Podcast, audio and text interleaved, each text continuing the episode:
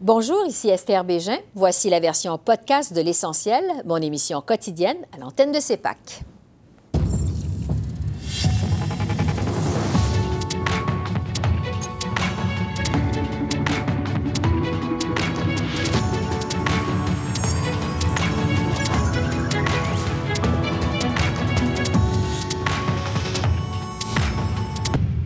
Bienvenue à cette édition de l'Essentiel qui vous présente les faits saillants de la semaine politique à Ottawa.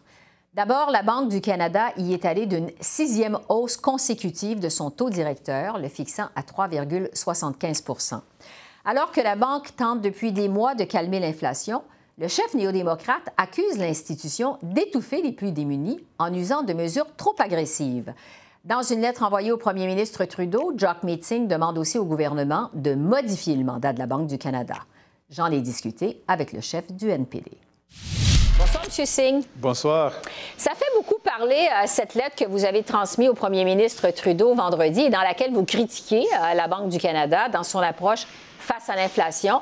Le ministre Duclos, on vient de l'entendre, euh, fait même un parallèle avec les critiques de Pierre Poilievre pendant la course au leadership du Parti conservateur.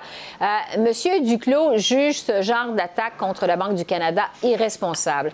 Qu'est-ce que vous lui répondez? Ma critique est, euh, envers le gouvernement libéral. Le fait qu'il donne le mandat aux, aux banques du Canada et j'ai un problème avec le fait que le mandat est trop ciblé seulement sur l'inflation et ça doit aussi inclure une euh, sensibilité pour les nombres de gens qui travaillent au pays parce qu'avec euh, la décision d'augmenter les taux d'intérêt, ça menace de, créer une, une, récession au Canada. Ça veut dire un grand nombre de gens qui vont perdre leurs emplois. Donc ça, c'est un problème. Et je critique le gouvernement libéral de ne pas ajouter comme un élément important du mandat le fait qu'on doit aussi garder des emplois. Oui, mais est-ce que euh, vous remettez en question l'indépendance de la Banque du Canada? Non, parce que euh, Pierre Poilievre a suggéré, pas suggéré, elle a, elle a dit qu'il il promis de il promettre d'enlever le chef du Banque du Canada. Je ne vais, je n'ai pas dit ça, je ne veux pas faire ça, mais je veux souligner que l'impact, euh, augmenter les taux d'intérêt, va frapper fort sur les gens. C'est important de mhm. souligner cet impact et que le gouvernement libéral a un rôle à jouer pour faire face à l'inflation, mais aussi pour donner un bon mandat aux banques du Canada, parce que si on parle du coût de la vie qui augmente, le coût des épiceries, le coût de l'essence, augmenter les taux d'intérêt ne va pas avoir un impact sur le taux, sur les prix de l'essence, sur les prix d'épicerie. Et ce sont des éléments de l'inflation qu'on doit régler. Donc, on propose des solutions. On a forcé les autres parties d'appuyer notre plan pour enquêter les prix des, épiceries et aussi de, demander que le, le bureau de concurrence aussi enquête les prix des épiceries et c'est quelque chose qui, qui va aller de l'avant. Donc, on est, on est content de voir ça. Oui, mais pour revenir sur la Banque du Canada, parce qu'on s'attend justement à demain à ce qu'il y ait une nouvelle hausse euh, du taux directeur, qu'est-ce que vous demandez au NPD à la Banque du Canada exactement? On, demande effectivement au gouvernement libéral d'exiger de, euh, à ce moment une approche différente on peut avoir une pause pour voir c'est qui, c'est quoi l'impact de la hausse qu'on a vue jusqu'à ce moment. Donc, c'est quoi l'impact? Donner un peu de temps pour cet impact d'être euh, apparent, d'être euh, là, s'il y a un impact ou non, mais aussi de, dire clairement aux banques du Canada que le mandat doit aussi inclure une sensibilité, une protection des emplois et euh, on ne veut pas voir une récession au Canada s'il n'est pas besoin d'avoir ça parce que ça va blesser les gens. Donc, on exige le gouvernement de prendre sa rôle au sérieux. On croit profondément dans l'indépendance euh, euh, du Banque du Canada, mm-hmm. mais le mandat est quelque chose que le gouvernement peut donner et on doit inclure une protection des emplois. Bon, expliquez-nous justement Qu'est-ce que vous proposez alors que plusieurs experts jugent qu'il y a une récession qui s'en vient, qui nous pend au bout du nez? Qu'est-ce que vous demandez comme plan au gouvernement canadien? Donc, quelques éléments. Premièrement, s'il y a une récession, à ce moment, notre l'assurance emploi qui existe à ce moment, c'est exactement la même assurance emploi que euh, Pierre Poliev a mis en œuvre. Donc, ça veut dire une, assurance, euh, emploi qui ne couvre pas 60 des Canadiens. Ça, c'est un problème. Si une récession s'en vient, ça veut dire les gens vont perdre leurs emplois, donc on doit avoir une l'assurance euh, emploi qui fonctionne. Deuxièmement, comme les autres pays ont fait, comme l'Angleterre, l'Europe et l'Espagne, mhm. on doit mettre en œuvre une taxe sur les profits excessifs des grandes entreprises. Parce qu'on a la preuve qui montre qu'ils gagnent des profits records. On doit les taxer et puis réinvestir l'argent dans les programmes, dans l'aide, dans le respect pour les travailleurs. C'est quelque chose que les autres pays ont déjà fait on doit la faire ici aussi. Bon, et si euh, le temps file, il faut aller un peu plus vite, M. Singh, je suis désolée, euh, on apprécie que vous soyez avec nous. Euh, si vos demandes ne se retrouvent pas dans l'énoncé économique qu'on attend pour le mois de novembre, est-ce que vous pourriez, au NPD, retirer votre appui au gouvernement pour le maintenir au pouvoir? Oui ou non? C'est toujours une option, donc on peut, on peut la faire. Mais mon but, ce n'est pas de plonger les pays dans une élection. Mon but, c'est de forcer le gouvernement de faire ce qu'il faut pour aider les gens. Donc, on va garder ce bout, mais c'est toujours une option qu'on peut utiliser. Bon. Euh, sur la motion du Bloc québécois qui veut débattre, on sait, de la volonté euh, euh, de couper les liens entre le Canada et la monarchie. c'est un vote qui est libre aux communes. Ça se passe aujourd'hui. Votre députée au NPD, Nikki Ashton, pour elle, elle s'est dit pour que le Canada s'affranchisse de la monarchie. Quelle est votre position là-dessus à vous personnellement? Qu'est-ce que vous en pensez? Euh, j'ai dit ça à une conférence de presse et je le répète aujourd'hui, c'est, ce n'est pas une priorité que j'ai entendu des gens. J'ai parlé avec les gens au Québec, j'étais à Montréal il y a euh, trois ou quatre jours, j'étais là, j'ai parlé avec les, les jeunes, j'ai parlé avec les propriétaires des petites entreprises, j'ai parlé avec les gens qui magasinent. Mm-hmm. Et ce qui est clair, ils ont peur de la coût de la vie augmente, l'inflation, le taux d'intérêt qui augmente, la crise dans nos soins de santé. Donc, pas une priorité. Ce n'est pas une priorité. Donc, je ne vais pas voter sur cette motion pour montrer comment ce n'est pas une priorité pour les gens au Québec, mais même au Canada. Il nous reste quelques secondes en terminant. Euh, je veux vous entendre sur la commission sur l'état d'urgence. On sait que le premier ministre de l'Ontario, Doug Ford, a été assigné à comparaître pour donner sa version euh, des faits sur l'occupation d'Ottawa. M. Ford continue euh, à refuser de se présenter dans la commission. Qu'est-ce que vous, vous pensez, M. Singh, de ce refus de témoigner du premier ministre de l'Ontario? Et c'est ridicule. Il doit se présenter. C'est important pour la transparence. Et on, a toujours dit qu'on veut voir euh, exactement ce qui est passé. Je pense que cette enquête, cette euh, commission, c'est important pour qu'on puisse euh, améliorer nos décisions pour l'avenir.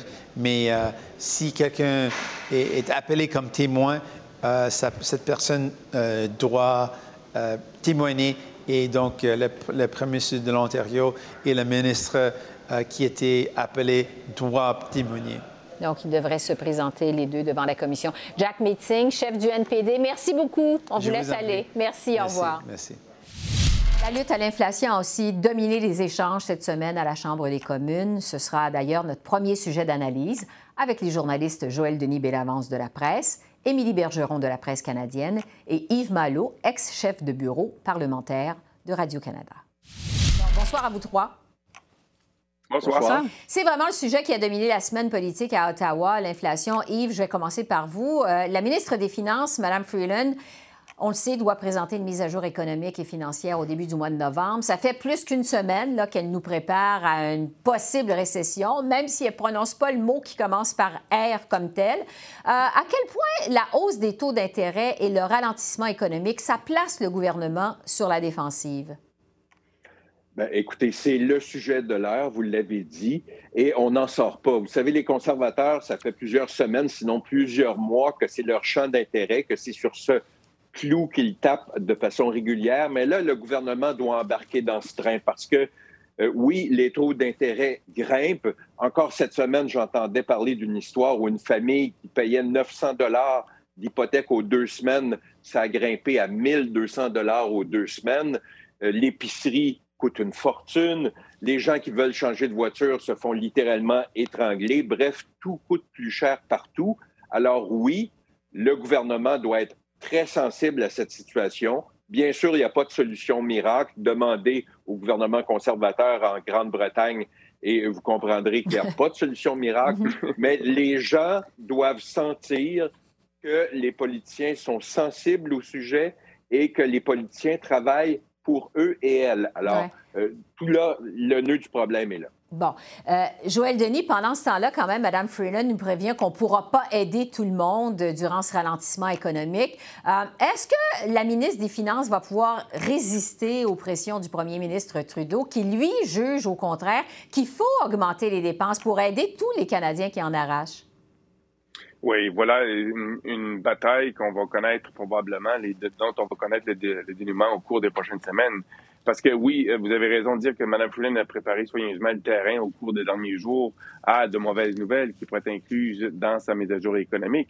Et cette mise à jour économique va démontrer si oui, on s'en va en récession. Je pense que ça va être confirmé avec les projections économiques, mais il y aura sûrement des pressions énormes qui seront exercées par M. Trudeau et d'autres ministres du cabinet euh, pour justement augmenter les dépenses, pour soutenir les familles. Et euh, les pressions vont peut-être même venir du NPD également, qui a conclu un accord politique mm-hmm. avec les libéraux pour maintenir les libéraux au pouvoir. Donc, Mme Prince se retrouve dans une situation très délicate euh, Saurait-elle résister autant euh, que d'autres anciens ministres? Euh, des Finances? Ça reste à voir.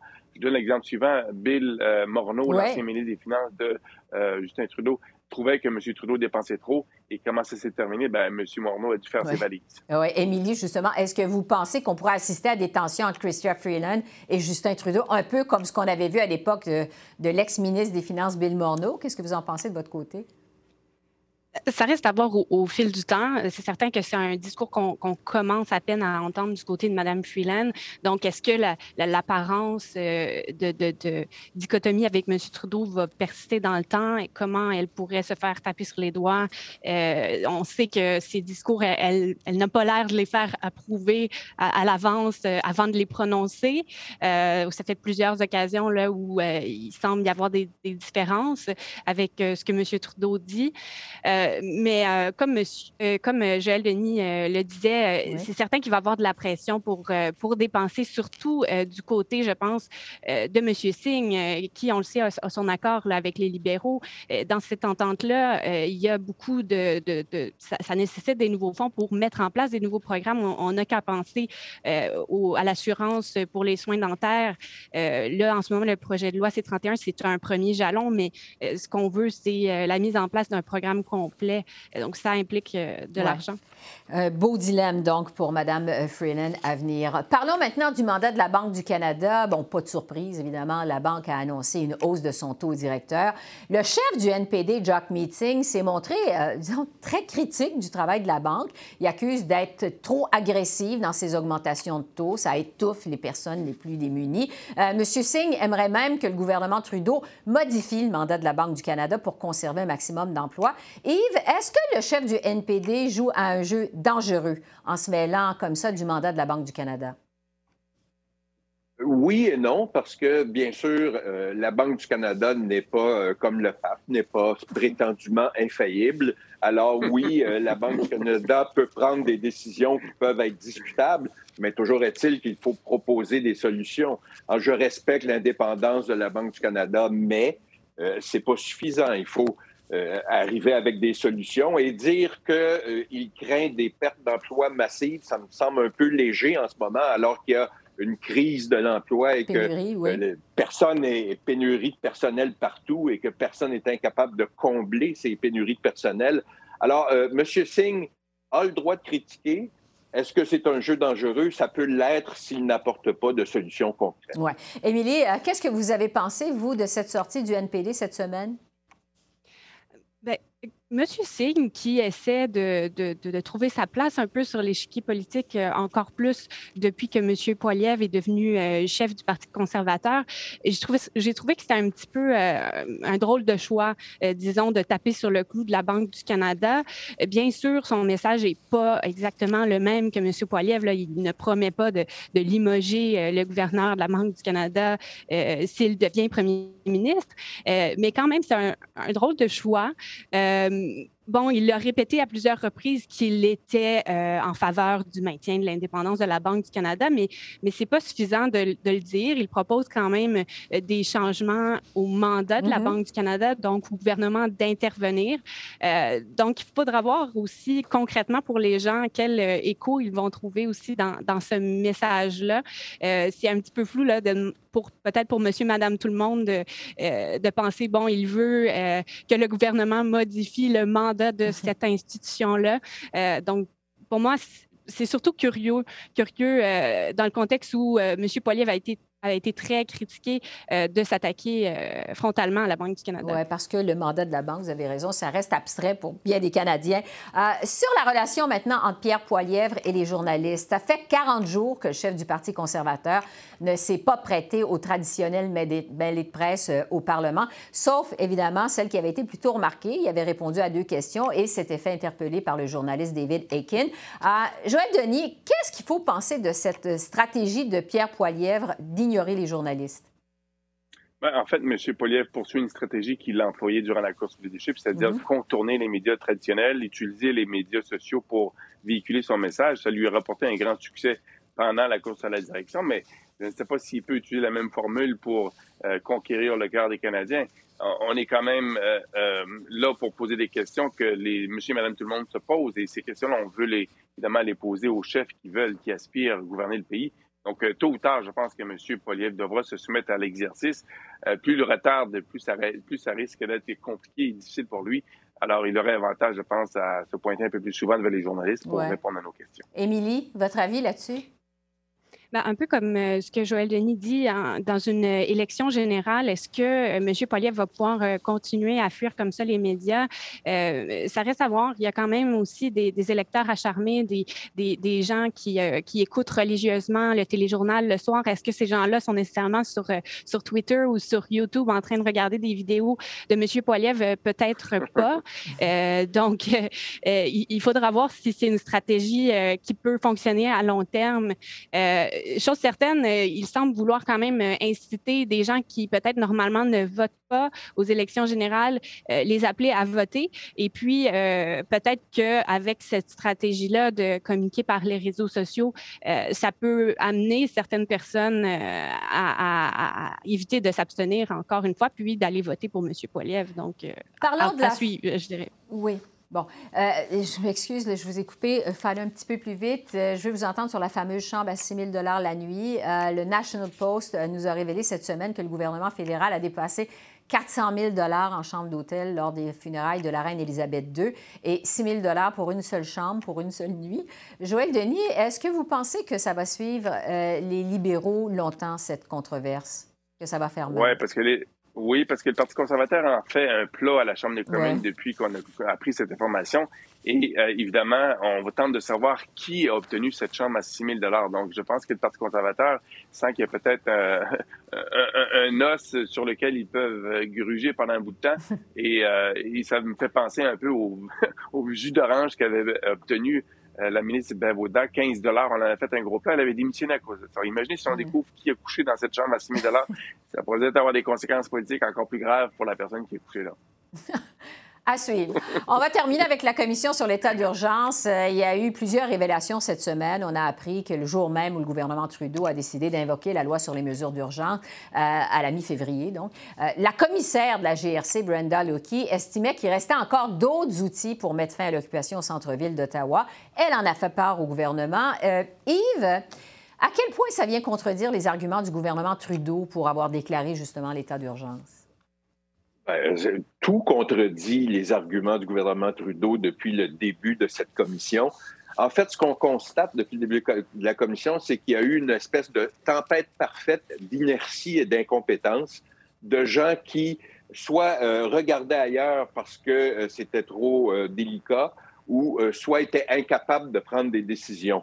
Euh, il y avait euh, la ville qui parlait pas à la police, la police qui parlait pas au gouvernement provincial, ni au gouvernement fédéral, ni à la ville. Bref, personne parlait à personne, ce qui a fait en sorte qu'on s'est retrouvé dans une situation où il a fallu déclarer l'état d'urgence. Alors, est-ce que cet état d'urgence a été déclaré parce que la sécurité nationale était en jeu ou parce qu'une série de gens incompétents n'ont pas fait leur travail? Il est fort possible qu'on arrive à la solution numéro 2 pour justifier ce fiasco qui est survenu l'hiver dernier commission qui se poursuit jusqu'au mois de novembre. On aura l'occasion de s'en reparler. Yves, euh, Émilie, Joël Denis, merci beaucoup. Ça fait le tour des sujets de la semaine. Merci. Merci, bonne semaine. Au revoir. Et enfin, le secrétaire d'État américain Anthony Blinken a effectué une première visite officielle au Canada depuis qu'il est responsable de la diplomatie américaine. M. Blinken a rencontré la ministre des Affaires étrangères Mélanie Joly pour discuter des dossiers qui préoccupent les deux pays. J'ai analysé cette visite avec Frédéric Méran, professeur et directeur du département de sciences politiques à l'Université de Montréal. Bonsoir Frédéric. Bonsoir. C'est donc la première visite officielle d'Anthony Blinken au Canada. Euh, dites-nous d'abord jusqu'à quel point c'est important pour le Canada que cette visite du secrétaire d'État euh, américain. Une rencontre bilatérale avec un secrétaire d'État américain pour un pays comme le Canada ou pour tout autre pays dans le monde, c'est toujours un moment privilégié d'aborder euh, tous les sujets ensemble, les sujets d'intérêt pour le Canada surtout, mais aussi pour les Américains. Il n'y a pas de grande pomme de discorde sur les questions diplomatiques entre le Canada et les États-Unis, mais c'est plutôt une occasion de comparer ces notes et de voir dans quelle mhm. mesure les deux peuvent travailler ensemble. Oui. Avant qu'on parle des dossiers qui vont être discutés, euh, euh, c'est la deuxième fois que, en quelques semaines seulement, finalement, que la ministre Joly et le secrétaire d'État Blinken se rencontrent. Il y avait eu une rencontre bilatérale le 30 septembre à Washington. Euh, la relation entre les deux euh, politiciens, Frédéric, semble vraiment très bonne. On sait que M. Blinken parle un français impeccable et qu'il tient à parler français quand il est en présence de la ministre Joly. Est-ce que cette apparente amitié, ça aide dans l'avancement des dossiers qui préoccupent les deux pays? Ou si vraiment ça se passe plutôt entre le premier ministre Trudeau et le président Biden? Il y a deux éléments dans votre question. D'abord, est-ce que les relations euh, personnelles jouent un rôle en diplomatie? À l'évidence, oui. Sinon, euh, tous les ministres des Affaires étrangères pourraient remettre leur démission. Ils ont la conviction que d'établir un bon rapport les uns avec les autres, ça aide à faire avancer les choses. Et euh, Anthony Blinken a en général une, une, opinion très favorable des pays européens, du Canada, de la démocratie. Donc, son lien avec Mélanie Joly aussi s'appuie sur une vision du monde qui semble assez euh, comparable. Après, l'autre euh, question, c'est de savoir si euh, ces, relations bilatérales permettent véritablement de faire avancer les, dossiers. la difficulté pour répondre à votre question, c'est que le Canada et les États-Unis n'ont pas des relations très difficiles. En revanche, le Canada est un petit pays par rapport aux États-Unis. Et donc, il n'est pas étonnant que Blinken rencontre aussi le premier ministre du Canada, même si son homologue formellement c'est la ministre des Affaires étrangères, Mélanie Joly. Parlons justement des dossiers qui sont à l'ordre du jour de cette rencontre entre Mélanie Joly et Anthony Blinken. Bon, la crise en Haïti semble au sommet des priorités. Euh, qu'est-ce que les États-Unis attendent du Canada dans ce dossier haïtien? Euh, essentiellement, ce que le Canada fait depuis le début d'une crise qui, en fait, ne date pas de l'année dernière en Haïti, mais depuis des décennies, euh, c'est d'être un, partenaire important. C'est Haïti est un des, un des, pays sur lesquels, euh, à propos desquels pardon, le, Canada est un véritable acteur euh, diplomatique avec les États-Unis. donc, ça veut dire de l'argent, ça veut dire de l'aide technique, ça veut dire peut-être un jour aussi une force d'appui à la sécurité, ça veut dire un rôle diplomatique aussi, considérant la diaspora haïtienne importante qui vit au Canada. par contre, le défi est vraiment considérable puisque la situation n'a vraisemblablement jamais été pire en, en Haïti, donc il n'y a pas des piste de solution euh, évidente. Il n'y a pas des victoires faciles dans ce dossier-là, mais il est certain que le Canada et les États-Unis sont très, très proches euh, sur le dossier haïtien. Oui, crise donc majeure en Haïti. Euh, sur l'Ukraine maintenant, Frédéric, évidemment, le Canada et les États-Unis font front commun depuis le début contre l'invasion par la Russie et le régime de Vladimir Poutine. Ça fait plus de huit mois maintenant que cette guerre se poursuit. quels sont les objectifs des deux pays à ce stade-ci de l'invasion? À ce stade-ci, les objectifs n'ont pas changé et vous avez raison, ils sont essentiellement les mêmes. Euh, chacun à sa hauteur, évidemment, puisque les États-Unis ont apporté un soutien en équipement euh, militaire et aussi un soutien euh, économique tout à fait considérable à l'Ukraine. Le Canada le fait aussi, mais dans une moindre mesure. sur le plan des objectifs, ça demeure maintenir la solidarité entre les pays, surtout occidentaux, à l'endroit de l'Ukraine, maintenir une certaine fermeté à l'endroit de la Russie. Donc, je dirais que cette rencontre-là s'inscrit dans une séquence où il s'agit de euh, maintenir la solidarité avant l'hiver, un hiver qui va être très dur en Europe. Nous, on n'en verra pas les conséquences euh, de cette crise énergétique provoquée par la guerre que mène la Russie en Ukraine, mais les Européens vont les voir. Et là, il y a un risque euh, d'effritement de la solidarité euh, des alliés. Et mm-hmm. le Canada et les États-Unis vont être sur la même longueur d'onde de ce point de vue. On sait, euh, Frédéric, que le secrétaire d'État Blinken a tenu à prolonger son séjour au Canada parce qu'il tenait à se rendre à Montréal, où Mélanie Joly, on le sait, est députée. Euh, les deux vont même se rendre au marché Jean Talon, un des endroits les plus cosmopolites de la métropole. Euh, est-ce que les deux pourraient discuter des dossiers qui sont plus spécifiques au Québec, vous pensez? Alors d'abord, je, je, suis très heureux que le secrétaire d'État Blinken se rende au marché Jean Talon. Euh, il va aussi rencontrer des étudiantes et des étudiants de l'Université de Montréal. Donc ça sert un petit peu aussi à ça d'avoir une ministre des Affaires étrangères qui vient euh, de Montréal, c'est-à-dire qu'on peut imaginer que la rencontre aurait eu lieu dans une autre ville autrement. Est-ce que euh, le Québec va être un objet de grande discussion? Je ne m'attends pas à ce que des enjeux, par exemple, commerciaux sont ceux qui préoccupent le plus le Québec soient mm-hmm. abordés lors de ces rencontres. Ça relève davantage du secrétaire au commerce et du ministre euh, du Commerce international au Canada. Donc, je pense que c'est plutôt un programme euh, culturel et, de bonne entente qu'il faut voir à Montréal. Est-ce que le chemin Roxham, quand même, pourrait faire partie euh, des discussions, des conversations? Je n'ai pas vu qu'il soit à l'ordre du jour. C'est sûr que ça fait, partie des, sujets qui peuvent être abordés en fin d'ordre du jour, mais c'est vraiment, je dirais, une rencontre bilatérale qui est axée sur les grands enjeux de politique internationale. On les a mentionnés, Haïti, l'Ukraine, on pourrait parler de l'Iran également, euh, de la montée de la Chine. Donc, c'est vraiment là-dessus que je crois ces, ces discussions vont porter. Oui, un heure du jour quand même assez euh, chargé. Euh, en terminant, euh, Frédéric, Mike Pompeo est le dernier secrétaire d'État à avoir effectué une visite au Canada. C'était en 2019 sous le président Donald Trump. C'était donc avant la pandémie. Est-ce que l'avenue du secrétaire d'État Blinken, ça laisse présager une visite au Canada du président Biden sous peu, vous pensez? Alors, je ne suis pas dans le secret des dieux, mais c'est vrai que Joe Biden n'est pas venu physiquement au Canada euh, dans les deux premières années de son mandat. Euh, il est possible que dans les deux dernières années de son mandat, il ait davantage de temps pour voyager à l'étranger, d'une part parce que la pandémie est terminée et d'autre part parce qu'il aura vraisemblablement un congrès qui ne lui permettra pas de mettre en œuvre son agenda législatif. Et généralement, les présidents à ce moment-là voyagent plus. Mm-hmm. Et normalement, le pays privilégié par les présidents américains, surtout démocrates, c'est le Canada. Euh, donc, je serais étonné que Joe Biden ne trouve pas le temps de venir au Canada au cours des deux prochaines années, mais je ne sais pas exactement quand. À suivre. Frédéric Méran, merci beaucoup de vos lumières. C'est très apprécié. Merci. Bonne soirée. Au revoir. Alors voilà, c'est là-dessus que se termine notre vue de la semaine politique à Ottawa. Esther Bégin qui vous remercie d'être à l'antenne de CEPAC, la chaîne d'affaires publiques par câble. Je vous souhaite une excellente fin de semaine et je vous dis à bientôt.